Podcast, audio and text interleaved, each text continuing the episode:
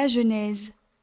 En ces jours-là, les trois visiteurs d'Abraham allaient partir pour Sodome.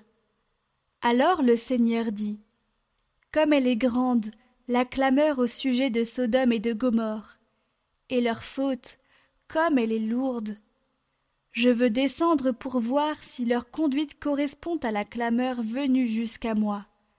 Si c'est faux, je le reconnaîtrai. Les hommes se dirigèrent vers Sodome, tandis qu'Abraham demeurait devant le Seigneur. Abraham s'approcha et dit Vas-tu vraiment faire périr le juste avec le coupable? Peut-être il y a-t-il cinquante justes dans la ville. Vas-tu vraiment les faire périr? Ne pardonneras-tu pas à toute la ville à cause des cinquante justes qui s'y trouvent? Loin de toi de faire une chose pareille. Faire mourir le juste avec le coupable, traiter le juste de la même manière que le coupable, loin de toi d'agir ainsi. Celui qui juge la terre n'agirait-il pas selon le droit? Le Seigneur déclara Si je trouve cinquante justes dans Sodome, à cause d'eux, je pardonnerai à toute la ville. Abraham répondit J'ose encore parler à mon Seigneur, moi qui suis poussière et cendre. Peut-être, sur les cinquante justes, en manquera-t-il cinq Pour ces cinq-là, vas-tu détruire toute la ville? Il déclara Non, je ne la détruirai pas si j'en trouve quarante-cinq. Abraham insista. Peut-être s'en trouvera-t-il seulement quarante. Le Seigneur déclara. Pour quarante, je ne le ferai pas. Abraham dit. Que mon Seigneur ne se mette pas en colère, si j'ose parler encore. Peut-être s'en trouvera-t-il seulement trente. Il déclara. Si j'en trouve trente, je ne le ferai pas. Abraham dit alors J'ose encore parler à mon Seigneur. Peut-être s'en trouvera-t-il seulement vingt Il déclara Pour vingt, je ne détruirai pas. Il dit Que mon Seigneur ne se mette pas en colère, je ne parlerai plus qu'une fois.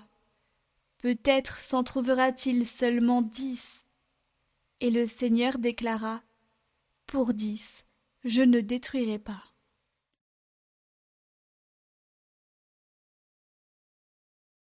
Je t'ai chanté, Seigneur,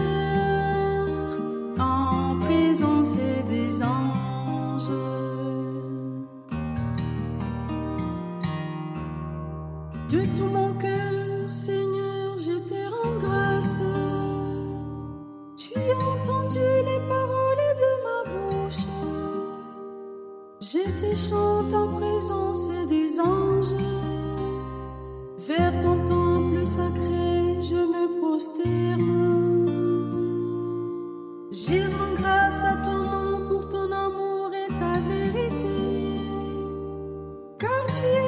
au-dessus de tout ton nom et ta parole. Le jour où tu répondu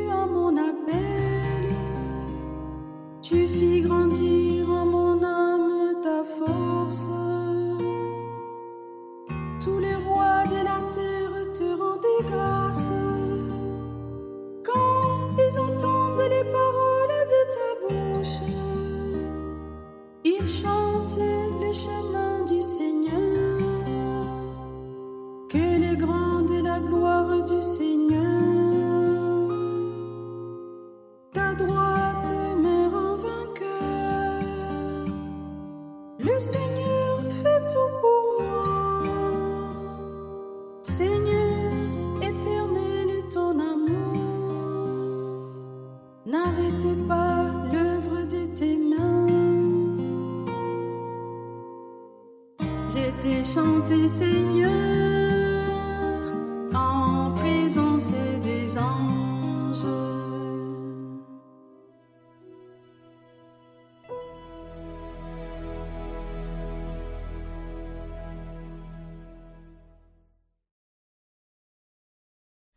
Lecture de la lettre de Saint Paul apôtre aux Colossiens. Frères, dans le baptême, vous avez été mis au tombeau avec le Christ, et vous êtes ressuscité avec lui par la foi en la force de Dieu, qui l'a ressuscité d'entre les morts. Vous étiez des morts, parce que vous aviez commis des fautes et n'aviez pas reçu de circoncision dans votre chair. Mais Dieu vous a donné la vie avec le Christ. Il vous a pardonné toutes vos fautes. Il a effacé le billet de la dette qui nous accablait en raison des prescriptions légales pesant sur nous. Il l'a annulé en le clouant à la croix.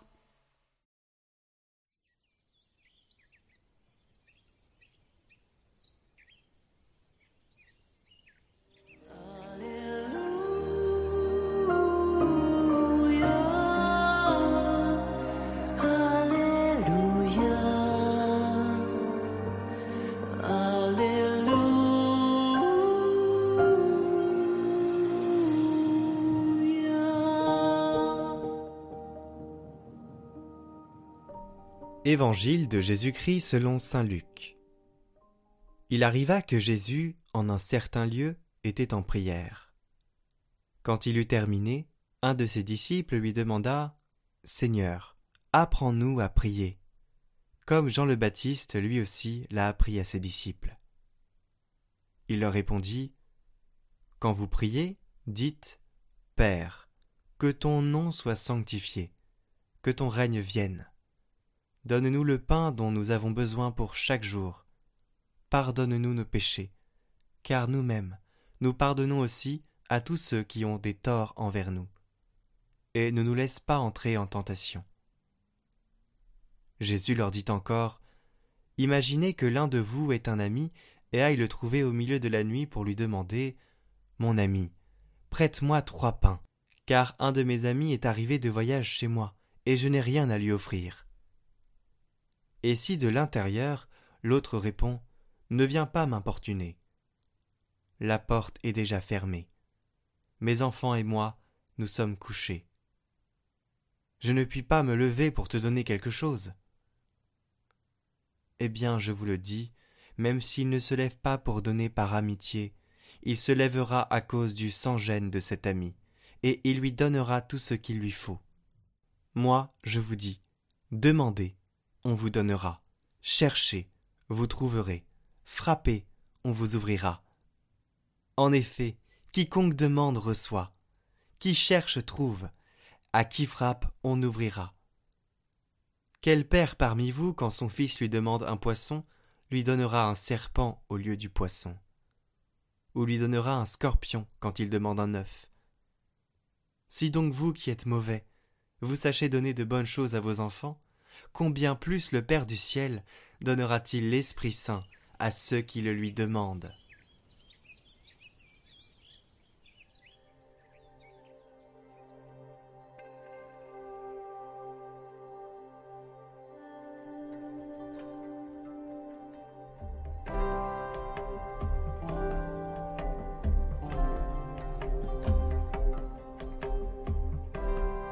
Commentaire de Julienne de Norwich Frappez, la porte vous sera ouverte. Notre Seigneur m'a fait une révélation sur la prière. J'ai vu qu'elle repose sur deux conditions. La rectitude est une confiance ferme. Très souvent, notre confiance n'est pas totale. Nous ne sommes pas sûrs que Dieu nous écoute, car nous pensons que nous en sommes indignes, et d'ailleurs nous ne ressentons rien. Nous sommes souvent aussi secs et stériles après notre prière qu'avant. Notre faiblesse vient de ce sentiment de notre sottise, comme je l'ai moi-même éprouvé. Tout cela, notre Seigneur me l'a présenté soudain à l'esprit et m'a dit Je suis l'origine de ta supplication. D'abord, c'est moi qui veux te faire ce don, puis je fais en sorte que toi tu le veuilles aussi. Je t'incite à implorer, et tu implores. Comment alors serait-il possible que tu n'obtiennes pas ce que tu demandes? Notre bon Seigneur m'a donné ainsi un grand réconfort lorsqu'il a dit Et tu implores. Il m'a montré le grand plaisir que lui cause notre supplication et la récompense infinie qu'il nous accordera en réponse à notre prière. Quand il a déclaré Comment serait-il possible que tu n'obtiennes pas? Il en parle comme d'une impossibilité, car il est complètement impossible que nous ne recevions pas la grâce et la miséricorde lorsque nous les demandons. En effet, tout ce que notre Seigneur nous fait implorer, il a ordonné pour nous de toute éternité. Par là, nous pouvons voir que ce n'est pas notre supplication qui est la cause de la bonté qu'il nous témoigne. Il dit J'en suis l'origine. La prière est un acte délibéré, vrai et persévérant de notre âme qui s'unit et s'attache à la volonté de notre Seigneur par l'opération douce et secrète du Saint-Esprit. Notre Seigneur lui-même reçoit d'abord notre prière, me semble-t-il. Il la prend avec une grande reconnaissance et une grande joie. Et il l'emporte en plein ciel et la dépose dans un trésor où elle ne périra jamais. Elle est là, devant Dieu, et tous ses saints, continuellement reçus, continuellement nous aidant dans nos besoins. Et quand nous entrerons dans la béatitude, elle nous sera rendue, contribuant à notre joie, avec des remerciements infinis et glorieux de la part de Dieu.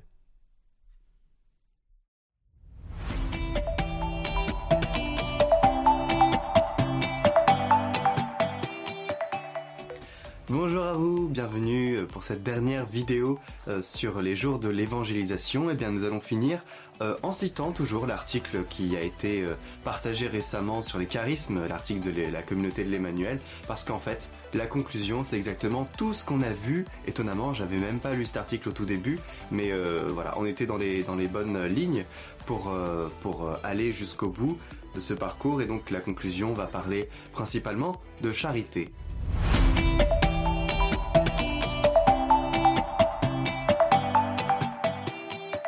Nous, on avait vu la charité parce que c'était important de recadrer un peu ce mot qui est un peu dévoyé. La charité, c'est chrétien, ça vient, ça vient du, du chrétien, c'est une vertu théologale. Donc euh, c'est important de recadrer la charité dans son euh, voilà, corporel et spirituel. Vous voyez, c'est les deux ensemble, pas les deux séparés. Et je pensais qu'aujourd'hui, on avait besoin d'entendre ça parce que on nous rabâche que euh, la charité, euh, c'est sans Dieu aussi, ça peut. Non, ça n'existe pas la charité sans Dieu, c'est autre chose, c'est pas la charité. Et donc là, on va plus prendre l'aval de la charité pour les charismes. Saint Paul aborde longuement la question des charismes dans le chapitre 12 de sa première lettre aux Corinthiens. Il explique ce qu'ils sont et en donne des exemples. Il consacre ensuite toute la fin du chapitre à parler de la communion qui vient de l'Esprit Saint et qui unifie le corps tout entier. L'Esprit qui suscite la diversité des charismes est aussi celui qui rassemble dans la communion et l'harmonie. L'Esprit Saint apparemment semble créer du désordre dans l'Église parce qu'il apporte la diversité des charismes, des dons. Mais tout cela, au contraire, sous son action, est une grande richesse parce que l'Esprit Saint est l'esprit d'unité qui ne signifie pas uniformité, mais ramène le tout à l'harmonie. Dans l'Église, c'est l'Esprit Saint qui l'a fait l'harmonie. Cette communion euh, et cette harmonie trouvent leur source dans l'Esprit parce qu'il est le feu d'amour et de charité. C'est pourquoi, pour conclure son discours sur les charismes, Saint Paul nous propose une voie royale qui surpasse eh bien, toutes les autres. Et devinez ce que c'est C'est la charité. Aspirez aux dons supérieurs et je vais encore vous montrer une voie qui les dépasse toutes. Quand je parlerai les langues des hommes et des anges, si je n'ai pas la charité, je ne suis plus les qui sonnent ou cymbales qui retentit. Quand je parlerai la langue des hommes et des anges, ça vous fait pas penser au charisme de chant en langue? Quand j'aurai le don de prophétie qu'on a vu, et que je connaîtrai tous les mystères et toute la science, quand j'aurai la plénitude de la foi, une fois à transporter les montagnes, si je n'ai pas la charité, je ne suis rien. quand je distribuerai tous mes biens en aumône, quand je livrerai mon corps aux flammes, si je n'ai pas la charité, cela ne me sert de rien. La charité est longanime, la charité est serviable, elle n'est pas envieuse, la charité ne fanfaronne pas, ne se gonfle pas, elle ne fait rien d'inconvenant, ne cherche pas son intérêt, ne s'irrite pas, ne tient pas compte du mal, elle ne se réjouit pas de l'injustice, mais elle met sa joie dans la vérité. Elle excuse tout, croit tout, espère tout, supporte tout. La charité ne passe jamais. Donc vous voyez bien que dans tout l'exercice des charismes, on peut avoir un charisme si on n'a pas la charité, on n'a rien. On n'est rien. Donc la charité, c'est capital. La communion et la fraternité aussi. L'exercice des charismes s'enracine dans la charité et la miséricorde. C'est au moment où le Christ est ému de compassion pour les foules qu'il les enseigne longuement et qu'il guérit les malades. Il en est de même pour nous. À notre petite mesure, si nous vivons la charité et la compassion vis-à-vis de nos frères, en intercédant pour eux, le Seigneur nous donnera d'exercer les charismes. Aussi, si les charismes ne sont pas un signe de sainteté, les exercer peut nous introduire dans un vrai chemin de sainteté car cela nous conduit au don de nous-mêmes, à l'exercice de la foi, à l'audace apostolique, à la docilité, aux motions de l'Esprit Saint, et finalement, et avant tout, à l'amour de nos frères. Vous voyez bien que nous avons besoin de compassion pour les foules, pour ceux qui nous entourent, nous avons besoin d'être touchés c'est-à-dire d'avoir toujours un cœur de chair accessible à ce qui nous entoure. Euh, il, faut être sensible à tout ce qui nous entoure. Si nous sommes insensibles, nous nous mettons une couche de dureté sur nos cœurs et ils deviennent des cœurs de pierre. Nous devons toujours enlever ces écailles-là et puis garder un cœur de chair, un cœur sensible, un cœur attentionné, un cœur doux. C'est ça la charité. C'est quand on est disponible à recevoir ce que l'autre est. Voyez, allez le rejoindre euh, porter cette attention, euh, donner, donner de soi, donner de sa personne, mais surtout aller rejoindre l'autre là où il est, en fonction de ce qu'il a besoin. Et donc, bien les charismes, c'est exactement ça. Hein, c'est avec l'Esprit Saint et on va rejoindre l'autre. Et l'Esprit Saint se charge de tout par la suite. Mais si nous, on ne fait pas cette démarche, aller vers l'autre, avec cette charité, cette compassion qu'on doit avoir pour ceux qui nous entourent, vous voyez, moi je suis assez saisi des fois parce que on peut pas toujours avoir ce cœur de chair. Alors peut-être, hein, je sais pas. En tout cas, moi j'y arrive pas. Donc en définitive, ce qui demeurera, ce qui fait la réalité ultime de toute chose, c'est l'amour, car Dieu est amour. L'Esprit Saint qui anime chacun des baptisés et qui est l'âme de l'Église tout entière, est un esprit d'amour qui communique l'amour. C'est pourquoi l'amour est le critère ultime de la vérité et de l'authenticité des charismes. L'amour est la motivation pour évangéliser, pour témoigner, pour apporter toute notre aide à cette humanité qui a besoin euh, de frères, de sœurs, qui se retrouvent en fraternité, en communion et qui exercent la charité, la charité du Christ. Voilà. Donc le message pour évangéliser. Voyez toute la, toute la ferveur, toute la vigueur que certains ont, que les apôtres ont eu aussi à un moment donné de l'histoire pour évangéliser, pour aller par toute la terre annoncer l'évangile aux nations. Eh bien, ce qui les guidait, la boussole, c'est l'amour. Tout simplement. Voilà, donc j'espère que ce parcours, ce petit parcours, ces jours de l'évangélisation vous auront plu, vous auront permis de vous ouvrir un peu plus à cette mission qu'est l'évangélisation, qui peut paraître peut-être un peu mystérieuse pour certains et d'autres qui ne la comprennent pas totalement. Mais voilà, vous avez beaucoup de clés maintenant en main pour pouvoir euh, vous ouvrir le cœur. Alors c'est pas des clés matérielles, hein, euh, parce que euh, c'est pas aussi simple pour évangéliser. Il faut quand même une démarche intérieure puis qui après sort et qui va vers l'extérieur. Voilà, c'est un désir qu'on a dans le cœur, un feu, et qui après euh, se propage partout. Et puis c'est comme ça que l'amour se transmet.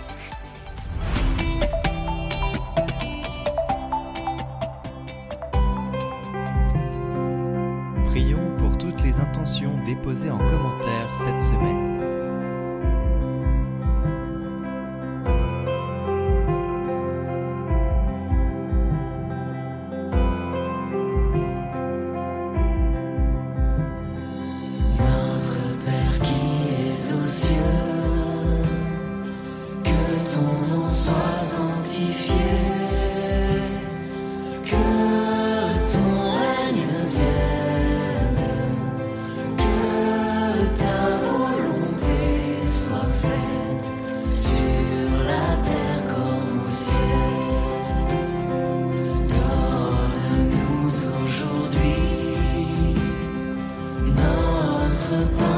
Ce jour.